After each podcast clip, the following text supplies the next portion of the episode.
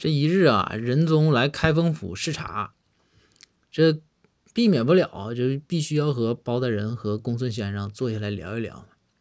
这老哥仨坐下聊了一会儿啊，这仁宗就说：“说包爱卿啊，你也别挑我的理啊，我就是实话实说。说你看看，说你说你吧，长得明显比公孙老，但是感觉你俩好像是这年纪也差不了多少。说为啥公孙就看着这么年轻呢？”